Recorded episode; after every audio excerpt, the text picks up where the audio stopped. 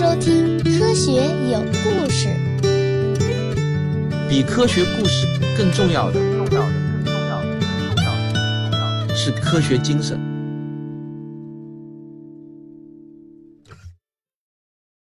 上一期啊，我给你讲了隼鸟号的精彩故事。那个故事呢，只要把真实的事情给叙述出来，就是一部电影，连编剧都不需要。今天啊，我要给你讲一讲隼鸟号的升级版，也就是隼鸟二号的旅程。这个故事依旧精彩。二零一八年六月二十七日，地球上的夏至刚刚过去，位于日本神奈川的日本宇宙科学研究所的控制室内。隼鸟二号项目的总负责人金田雄一与他的六百位同事们正焦急地等待着什么？没错，这个时刻终于要到来了。在发射后的一千三百零二天，隼鸟二号经过了三亿公里的长途跋涉，终于抵达了距离目标小行星龙宫二十公里左右的地方，并且与小行星保持了相对静止。这一刻。控制室内立刻就爆发出了热烈的掌声，研究人员们都欢呼雀跃。四年的等待终于没有白费。很快，隼鸟二号就传来了第一套珍贵的龙宫特写照片。可是，令人万万没有想到的是，当小行星龙宫的地貌逐渐显现出来后，笑容在四十三岁的金田雄一脸上凝固了。他怎么也没有想到，龙宫竟然是这个形状。因为他心里最清楚，龙宫这张令人吃惊的马脸，或许啊会引发灾难性的后果。那么，龙宫到底长什么样呢？为什么这颗小行星的颜值对着陆如此至关重要呢？而隼鸟二号到底最后有没有顺利的着陆呢？这个呢，咱们就要书归正传，从头讲起。让我们先来认识一下隼鸟二号。基于隼鸟号的教训。隼鸟二号做出了一些针对性的改进。第一个重要的改进就是它的姿态控制系统。隼鸟号有三个用于姿态控制的反作用轮，但在第一次着陆前就坏了两个。为此啊，隼鸟二号特地增加了一个反作用轮，并且尽量少的去使用它们。另一个重要的改进是燃料和氧化剂管道的走线。隼鸟号有两种走线管道，但是遇到问题的时候呢，都不管用了。在第二次着陆后，还发生了可怕的燃料泄漏，所以呢，隼鸟二号的化学推进系统进行了优化，具体方式有改进阀门清洗方法和气密性试验，减少焊接位置，审查焊接程序等等。隼鸟二号还改进了离子发动机。隼鸟号有四个离子发动机，在任务的最后，它们老化严重，坏的坏，伤的伤，最后勉强才拼凑出一个好用的。所以呢，隼鸟二号用等离子体来保护放电器的内壁，并且通过加强磁场来降低电子发射所需要的电压，这样呢就延长了发动机的使用寿命，引擎的推力水平也增加了百分之二十左右。我们再来看一下这次隼鸟二号的探测目标——小行星龙宫。这颗龙宫小行星呢，是一九九九年被发现的，它位于地球和火星之间。龙宫这个名字和隼鸟号拜访的四川一样，都是日本决定对他们进行探索后再起的名字。而这个名字来源于日本民俗故事，叫浦岛太郎。在这个故事中呢，渔民浦岛太郎救了一只乌龟，乌龟为了报恩，将它带到了水下的龙宫。而浦岛太郎爱上了一位恳求他留下来的公主。三天之后，他希望回到水面，作为一份离别礼物。公主给了他一个盒子，告诉他永远都不要打开。回到家后，浦岛太郎震惊地发现，三百年过去了，他认识的每一个人都已经死了。在这样的困惑中，他打开了盒子，立刻被一团白雾笼罩。当白雾消失后，他发现自己变成了一个老人，因为盒子里有他的过去。不知道大家能不能从这个故事中听出龙宫的寓意啊？在这个故事中，浦岛太郎在龙宫的盒子里找到了他丢失的过去，而隼鸟二号的目的也是取得小行星龙宫的碎片，并带回地球，希望从中获取太阳系最初的信息。龙宫是一颗 C 型小行星，比它的前辈隼鸟号探索的思川更加原始，它就像一颗时间胶囊，了解小行星上的物质构成，有助于我们更加了解地球和生命的起源。由此可见呢，龙宫绝对是被寄予厚望的。那么在出发之前，神鸟二号研究团队对龙宫的了解有多少呢？通过红外观测，研究团队知道了龙宫的直径大约为九百米，表面积大约是九个足球场那么大，大致呢呈一个球形，它的反射率很低，仅有零点零五。它就像一个圆不隆咚的黑色的土豆。在飞向龙宫的四年中，隼鸟二号不断的传回照片，但始终都像是打着马赛克，不见庐山真面目。于是呢，就有了本期节目开头的那一幕：当隼鸟二号距离龙宫只有二十公里，拍下第一张特写近照时，研究人员啊，真的是被吓了一大跳。谁都没有想到，龙宫并不是预想中的球形。而更像一个奇异的算盘珠。更可怕的是啊，龙宫有一张麻子脸，上面密密麻麻满是凹凸不平的岩石。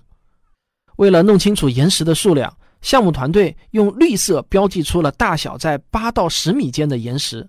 这是一张让人忍不住要犯密集恐惧症的图片。整个龙宫上面都是星星点点、莹莹的绿色。大家如果想看这张照片的话啊，可以到“科学有故事”的微信公号中回复“龙宫”两个字。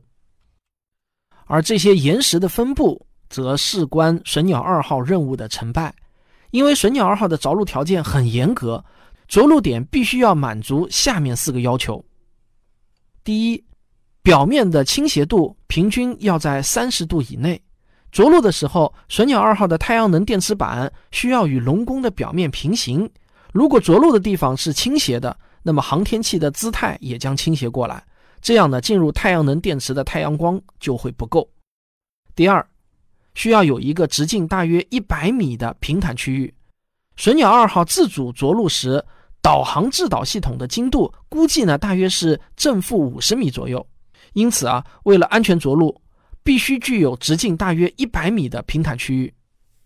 第三。就是周围的岩石高度不得高于五十厘米，因为在水鸟二号的下端有一个从小行星表面收集材料的采样器喇叭，它的长度呢大约是一米，因此当采样器喇叭的尖端在地面上的时候，希望巨石的高度为五十厘米或更小，否则呢就会有触礁的危险。第四，它的表面温度必须要低于九十七摄氏度。接地点的温度必须低于此极限，这样呢才能防止由于地面热量导致太空船上安装的设备因为过热而失效。所以呢，岩石遍布的龙宫有一个致命的问题，就是它不满足着陆条件的第二点，无法提供一个直径大约一百米的平坦区域。别说是一百米了，他们甚至连一块直径为二十米的平坦区域都难以找到。那隼鸟二号有多大呢？它长一米，宽一点六米，高一点二五米，两边的两个大翅膀，也就是太阳能电池板呢，长六米，宽四点二三米。这个大小相对于龙宫的岩石丛林来说，那就显得太大了。所以啊，着陆龙宫最大的难题就是如何才能找到一个落脚点呢？不过啊，好在是天无绝人之路啊，神鸟二号导航制导系统的精度是可以通过学习来提高的。现在它的精度呢，大约是正负五十米。通过练习啊，或许可以达到正负二十米，甚至呢是正负十米。于是呢，神鸟二号的项目团队就兵分两路：第一路通过不断的测试来提高着陆的精度；第二路呢，就是仔细研究龙宫的地形，努力找出一块适合的着陆地点。就这样，到了二零一八年的八月十七日，行动正式开始了。神鸟二号团队在分析了各种地点的巨石分布图之后，把岩石数量较少的 L 零八地区确定为神鸟二号着陆的第一备选点，而 L 零七和 M 零四点作为后备选项。这个名称 L 和 M 啊，指的是低纬度 L 和中纬度 M 的意思。这里我要特别说明一下，神鸟二号还有两个小型的附属设备，一个叫小型巡视器，一个叫着陆器。它们就像是神鸟二号派出的侦察兵，可以提前在小行星上着陆，为神鸟二号提供更精确的数据。九月二十一号和十月三号，小型巡视器和着陆器都顺利的着陆了。这两个小任务的接连成功，就让所有人都振奋不已，暂时呢从着陆困难的阴霾中走出来了。很快呢，又传来一个好消息，在神鸟二号项目团队的努力下，着陆的范围再一次的缩小，圈画出了石块较少的 L 零八杠 B 区。但是啊，正当大家以为万事大吉，神鸟二号着陆无忧的时候，意外却又发生了。神鸟二号团队突然就宣布。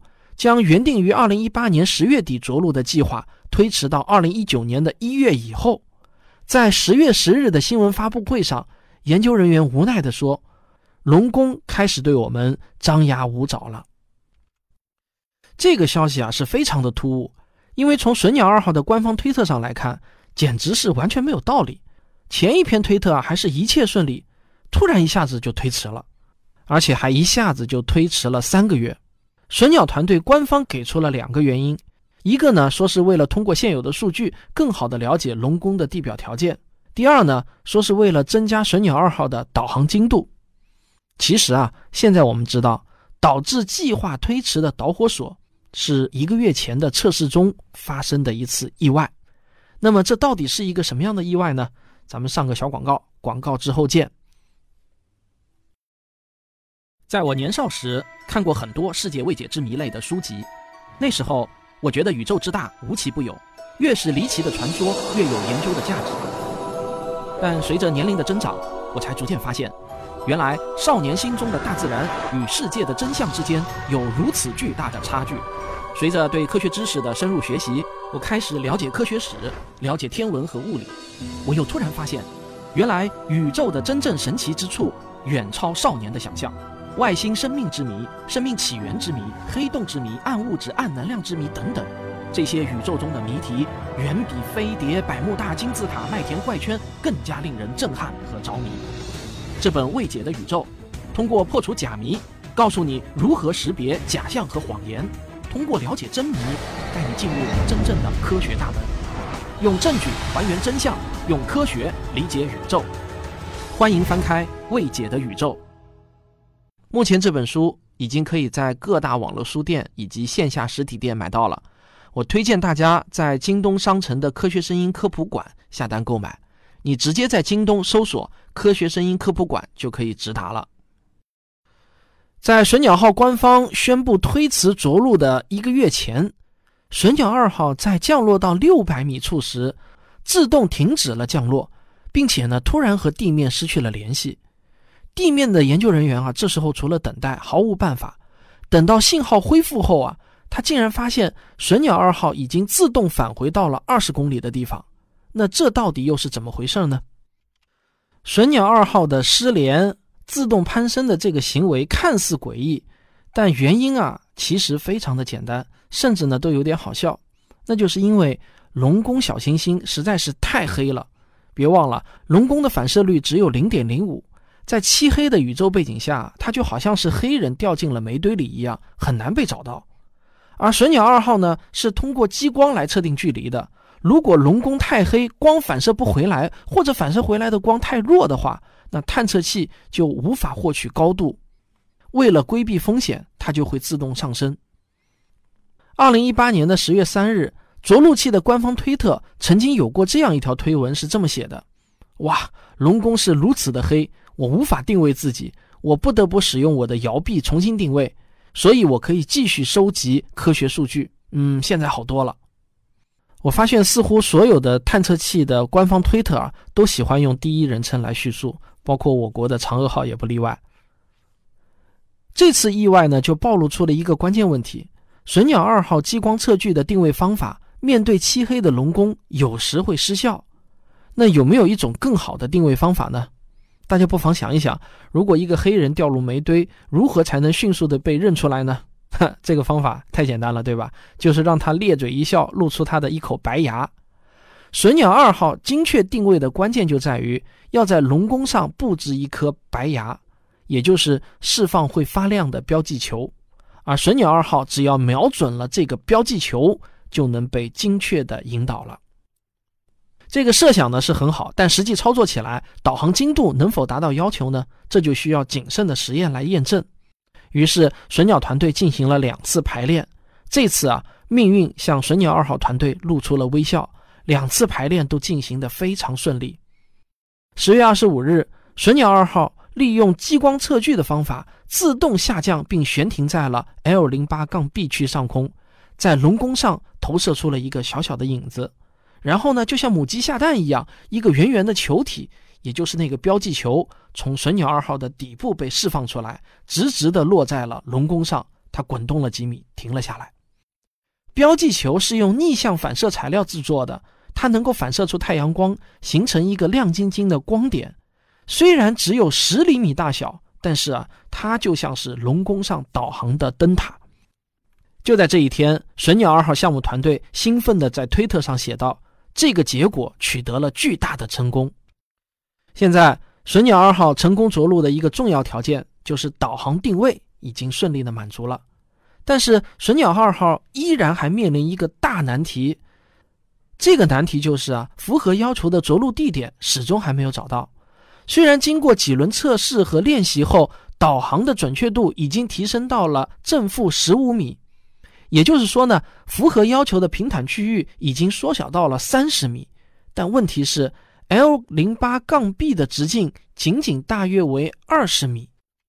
还记得吗？神鸟二号的太阳板展开是长六米，对精度的要求那真的是很高。幸运的是啊，这个棘手的问题也刚好被十月二十五日释放的灯塔给解决了。原来啊，标记球的存在为神鸟二号提供了一种精确触地的方法。把最终的导航精度提高到了正负二点七米。换句话说啊，二十米的直径的空间那是绰绰有余了。最终，神鸟二号选择了离目标标记较近的 L 零八杠 E 幺区，这里呢比 L 零八杠 B 区狭窄，宽度仅为六米，差不多就和隼鸟二号的太阳能帆板一样大。项目团队说啊，虽然这个区域的大小只有勉强够用。但是呢，我们会尝试在这里触地得分。终于，在这颗小小的标记球的帮助下，所有的难题都迎刃而解了。隼鸟二号已经准备就绪，可以迎接最后的光辉时刻了。二零一九年二月六日，神鸟二号团队在日本宇宙航空研究开发机构东京办事处举行了新闻发布会，向全世界宣布，触地时间定在二月二十一日。着陆位置就是 L 零八杠一幺区。在遥远的太空中，由于光速极限，所以呢，整个着陆过程都没有办法靠地面来干预，完全要靠神鸟二号自己的自动驾驶系统。二月二十一日，东京时间下午一点四十五分开始，神鸟二号以零点九米每秒的速度开始缓缓的下降。在下降到距离龙宫四十米处时，他看到了标记球。慢慢的移动过去，但是突然啊，它停下来了。原来这附近有一块两米高的岩石，神鸟二号不得不继续调整自己的姿态。终于，它避开了所有的大型岩石，准确到达了着陆地点的上空，就像猎人锁定了猎物一样。他非常耐心的一点一点的接近目标。就这样，下降一直持续到第二天上午七点二十九分。神鸟二号的底端抵达了龙宫，它轻轻的一触，便迅速的弹起，激起了碎石飞舞。渐渐的，它在龙宫上投下的阴影也变得越来越小，它又优雅的重新回到了太空中。与神鸟号的设计一样，所谓的着陆啊，其实呢就是蜻蜓点水般的轻轻碰一下。在隼鸟二号的底部有一个长长的桶状的东西，名为取样喇叭。在它的顶端接触小行星表面的瞬间，它就会发射出一颗子弹，在龙宫的表面激起碎片，然后呢，这些碎片就会被取样喇叭收集起来。整个过程复杂而且迅速，仅在几秒钟之内就能完成。之后呢，它就立刻转为上升的状态。这个精彩的瞬间就被神鸟号的项目团队们叫做触地得分。由于信号的延迟啊，一直要到几分钟后。地球上的神鸟二号项目团队才接到着陆成功的信号，这一时间，控制室就瞬间响起了一片热烈的掌声，人们高声欢呼，互相拥抱，而总负责人金田雄一更是忍不住的流下了激动的泪水。然而，大家别忘了，对于神鸟二号的任务来说，成功着陆那只是一个开始。两个月后，二零一九年四月五日，神鸟二号向小行星龙宫的表面发射了携带九点五公斤炸药的撞击器 SCI，在爆炸的巨大威力下，小行星的地下岩石喷涌而出。撞击器给龙宫表面制造了一个人工撞击坑，炸出了小行星的生成物质。又三个月后，二零一九年的七月十一日，隼鸟二号第二次成功的着陆小行星龙宫，采集到了上次炸出来的地下岩石标本。而就在我们欢度国庆期间的十月三日，官方又宣布神鸟二号成功的完成了小行星漫游车的释放任务。到此为止呢，神鸟二号的小行星考察任务就全部顺利的完成了。它将于今年，也就是二零一九年的十一月或者十二月启程返航。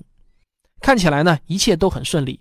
但是啊，各位听众千万别忘了，太空探索充满了不确定性和意外。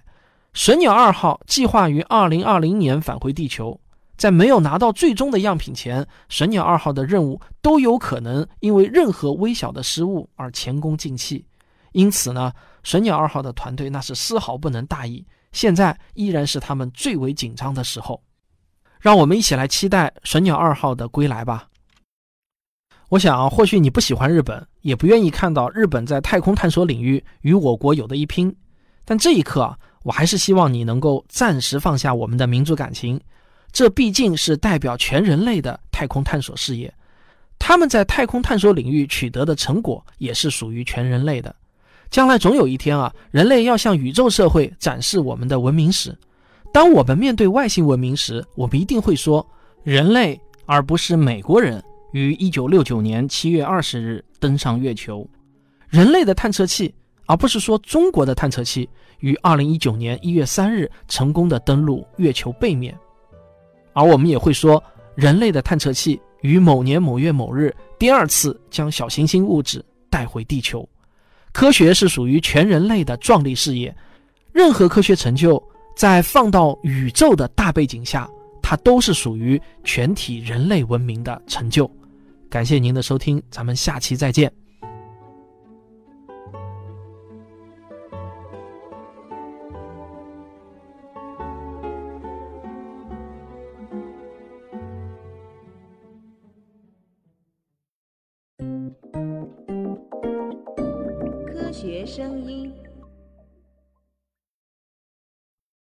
今天这期节目的文稿呢，和上期一样，都是我们科学声音科普训练营的第一期学员刘飞彤撰写的。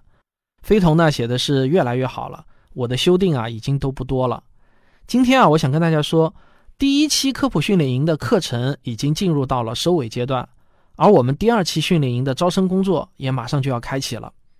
如果你也想成为我们训练营的学员，请密切关注“科学有故事”和“科学声音”的微信公号，估计招生简章会在本月底正式发布。不过，如果你现在就迫不及待的想报名的话，你也可以发送报名邮件到“科学声音”的拼音幺六三点 com，请在邮件中附上自己的简历和联系方式，我们会有专人处理与你联系。第一期训练营的毕业最后一课和第二期学员的开学典礼将会合并进行。时间呢是定在十二月十四日，地点呢是在上海。